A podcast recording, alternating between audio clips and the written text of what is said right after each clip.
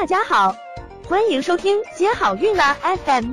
如果你正在准备孕育宝宝，却不知道怎么科学备孕，或者正和试管婴儿打交道，都可以来听听我们的好运大咖说。大咖说什么？说说怎么轻松接好运。还有常见的一个疾病呢，就是高血压。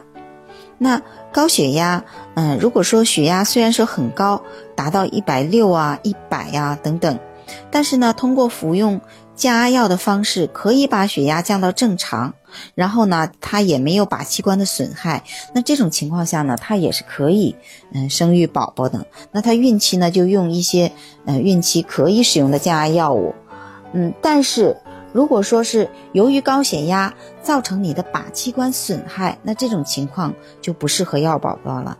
比如说，嗯，合并左心室的肥厚，有合并高血压性的脑病，合并眼底的病变，或者是合并高血压性肾病，那这些情况下，嗯，就不适合要宝宝。